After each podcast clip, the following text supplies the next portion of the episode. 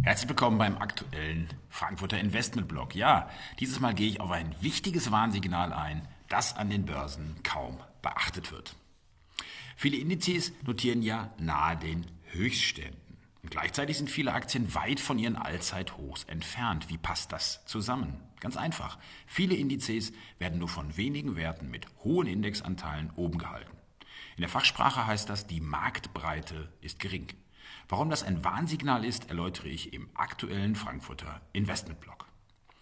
Auf den ersten Blick ist an den Börsen alles in Ordnung. Beispiel DAX. Der deutsche Leitindex notiert in diesen Tagen nur einige hundert Punkte unter seinem Allzeithoch. Im Endeffekt sind das nur gut zwei Prozent. Doch spüren Sie etwas von Euphorie an den Finanzmärkten? Ich nicht. Vielmehr sorgen zahlreiche Warnsignale für Zurückhaltung bei Investoren. Gerade die Profis halten aktuell ihr Pulver trocken, wie die aktuellen Cash-Level der globalen Fondsmanager zeigen. In der monatlichen Umfrage der Bank of America für den Mai sind sie leicht von 5,5 auf 5,6 Prozent gestiegen. Damit bleibt dieser Wert nun schon seit November 2021 über der taktisch wichtigen Marke von 5 Prozent und zeigt die weiterhin große Vorsicht bei den Profis.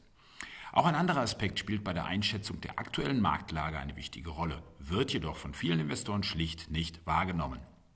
Die Rede ist hier von der Marktbreite, die zuletzt wieder deutlich zurückgekommen ist. Warum dies ein Warnsignal ist, werde ich gleich erklären. Doch zur Einordnung ist es natürlich wichtig, erst einmal den Begriff der Marktbreite näher vorzustellen. Die Marktbreite zeigt, wie viele Aktien in einem Index oder einer Börse an einer bestimmten Marktbewegung beteiligt sind. Bei einer positiven Marktbreite gibt es in einem steigenden Markt mehr steigende als fallende Aktienkurse. Die Marktbreite sagt etwas über die Qualität eines Marktanstieges aus. Wie zuverlässig ist die Aufwärtsbewegung?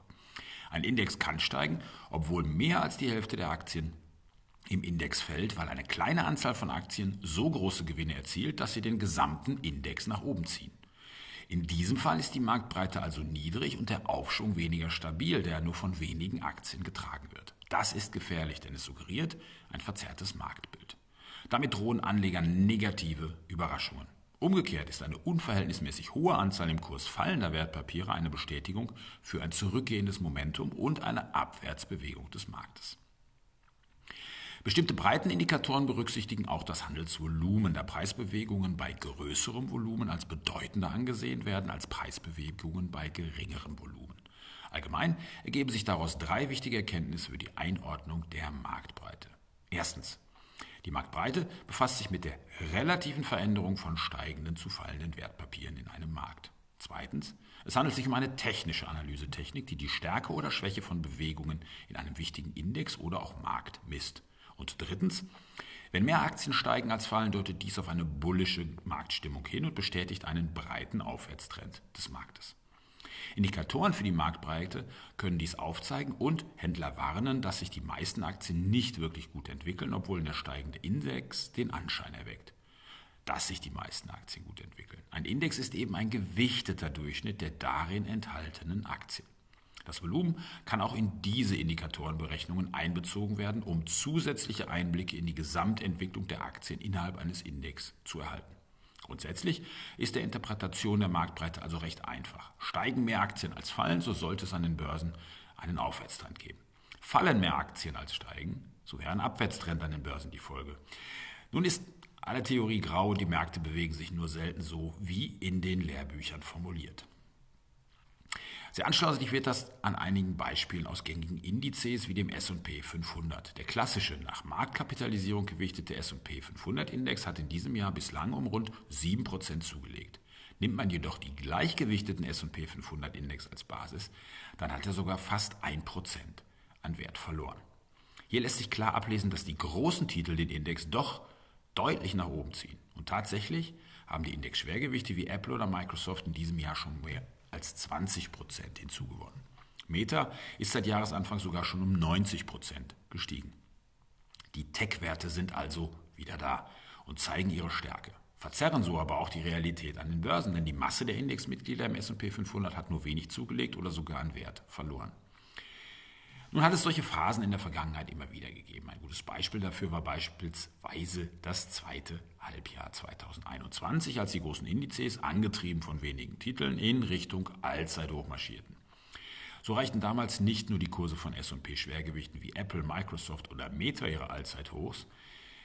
Die fünf Tech-Werte standen in der Spitze allein für mehr als 25 Prozent der Marktkapitalisierung des gesamten Index. Das ist eine weitere Zahl, die eine minimale Marktbreite abbildet.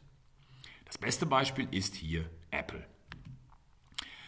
So ist dieses Unternehmen so stark gewichtet, dass man der Vergleich mit dem Russell 2000, dem großen Nebenwerteindex in den USA, erst klar wird, wie groß Apple eigentlich ist. Denn derzeit ist der Marktwert von Apple größer als der Marktwert des Russell 2000. Nur zur Einordnung, darin sind 2000 Small- und Midcaps aus den USA enthalten. Und in den vergangenen Tagen ist der Börsenwert von Apple mit 2,7 Billionen Dollar eben am gesamten Börsenwert des Russell 2000 Index schon mit rund 100 Milliarden Dollar vorbeigezogen. Wir leben an den Märkten also wieder eine Konzentration auf wenige Titel. In der Konsequenz ist das für uns ein Warnsignal, denn in der Vergangenheit haben sich nach Phasen abnehmender und geringer Marktbreite danach häufiger größere Korrekturen eingestellt. Nun ist die Marktbreite nur ein Aspekt bei unserem technischen Blick auf die Märkte. Gleichzeitig schauen wir noch auf viele verschiedene Marktfaktoren wie die Entwicklung der Liquidität oder auch die Spreads bei Investment Grade und High Yield Anleihen. Als Ergebnis dieser umfangreichen Analysen, bei der die Marktbreite stets mit einfließt, steuern wir die Aktienquote in unseren Mandaten. Im Frankfurter Aktienfonds für Stiftungen haben wir unter anderem aufgrund der geringen Marktbreite und anderer Warnsignale nun die Aktienquote im Mai deutlich reduziert und sind derzeit nur noch mit einer Aktienquote von 45 Prozent investiert.